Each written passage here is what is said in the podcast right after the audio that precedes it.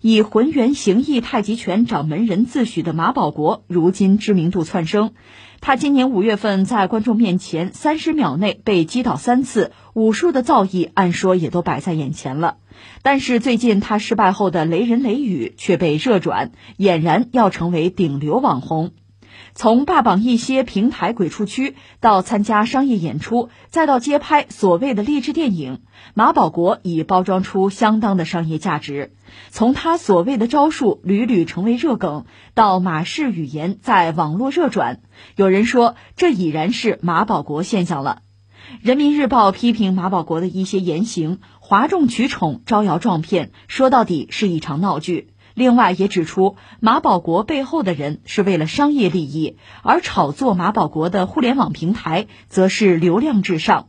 对围绕马保国所发生的一系列闹剧，不是一笑了之那么简单。关于马保国先生、马大师啊、马老师啊，这段时间确实太过火爆哈。当然，坦率讲，嗯，更多的对他是调侃，是嘲讽。那他自己呢？我现在也不知道他是一个什么样的心态哈，就看一些新闻讲，可能现在也是闭门谢客，家里也不愿让他再出门了哈。呃，也许是要躲一下风头吧。其实这个冷处理倒未必是坏事，因为现在我们看得很清楚，一方面呢就有资本方，因为他成为网红嘛，我是不管香臭，也不管他的未来，就拿他捞一票是一票，炒一下是一下，是这么个状况。而网友呢，这马先生毕竟中老年朋友了嘛，成年人嘛。就拿他开涮，那他自己现在到底是一个什么样的心态啊？对现状有什么样的判断？包括自己会做什么样的选择？反而我们不清楚了。他的窜红嘛，始于媒体，终于媒体吧。这个媒体既包括像国内最主要的官方媒体，就人民日报，也包括各种各样的这个网络媒体、自媒体。他最早火爆呢，还是因为参加民间的比武嘛，所谓被拷嘛。他又是什么拳法的掌门，但是不堪一击，那话说的非常大。但当众，大家发现他这个武功太过贫弱，在这个情况下依然是嘴硬，那放各种话，呃，之后呢就是炒作嘛，还要参加什么励志电影的拍摄等等等等，引起很大的这个社会反响吧，成为一个所谓现象级的事件了。所以他的爆红是始于媒体，那现在等于终结于媒体。人民日报也在发声，我看一些国内的网络平台，包括 B 站什么的，也就等于说是把他封了吧，就出现这么一个局面。这个事儿你要让我说呢，我是觉得刚才不说了吗？这个事件是始于媒体，终于媒体。我总觉得他缺一个角色是什么呢？其实应该是法律。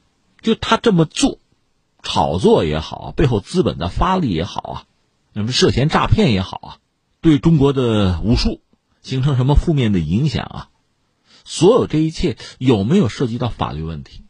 违背什么样的法律法规？如果有的话，是不是应该有公益诉讼？就他要承担相应的法律责任。如果完全没有的话，呃，由媒体来判定他，甚至来封杀他，我觉得也需要有法律上的依据吧。因为道理很简单，《人民日报》其实把话说得很清楚。马保国先生他是在舞台上，他的幕后是有推手的，就是资本嘛。所以资本今天能炒他，利用他，将来可能在赚了个盆满钵满之后就抛弃他，也可以再作弄别人呢。这个做法本身其实对马先生本人、对舆论。对社会其实都是伤害，包括对武术啊，所以你看，呃，炒作网红，以此谋利，这资本的这个做法是我们不耻的。怎么样把这个问题解决了，其实至关重要。所以你只是点马保国的名，可能是不够的。这是一个个人的感觉。还有一个是什么呢？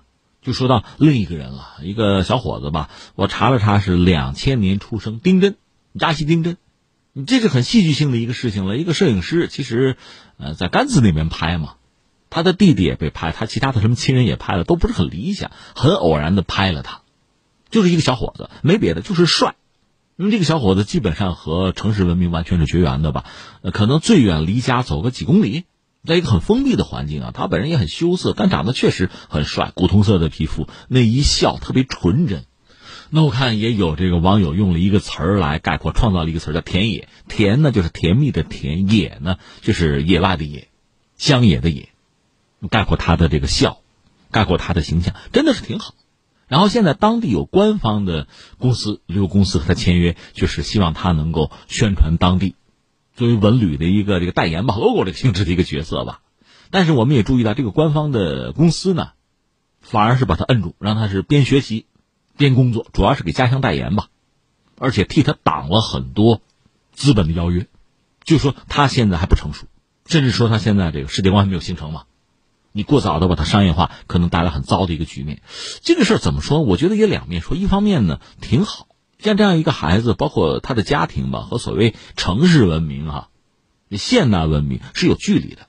你盲目的就把它完全就嫁接到现代城市文明啊、娱乐业啊、娱乐圈啊、资本啊，嫁接到这儿，有可能对他形成伤害的。所以这种保护是必要的。但另一方面，如果他两千年生人的话，现在年纪也不小了，二十岁了，成年人了。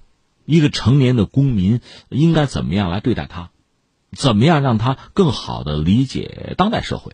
我指的特别是城市社会啊，资本、娱乐这套东西，怎么让他理解？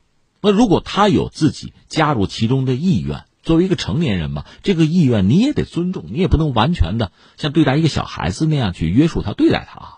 这个分寸的拿捏和把握，这个临界点的确定，其实是很关键的。也很微妙的，所以你看，涉及到最终是两个问题。一个呢，就是涉及到资本牟利不分乡臭，不考虑对社会形成什么样的影响，就是一味的去炒作网红、追求流量。就这个做法本身，我们要不要通过法律的方式有一个明确的约束？因为有了这个约束，有了这个依据，媒体就可以更加明晰的有态度、有立场。这是一个。再一个就是网红本身吧，你像丁真呢，代表着就是过于淳朴。离现代生活确实比较遥远。他虽然年龄呢已经满了十八岁，但是就他的见识确实不够。这样他未来的成长，他进入这个娱乐圈呢，自身也许会受蒙蔽。那他怎么样尽快的成长？他和他的家人怎么样更好的了解规则，以便给自己的孩子呢谋划一个更理想的未来？读书也好，具备相应的知识和技能也好，就更好的。在某一个圈里发展，就这个能力、这个见识怎么来具备？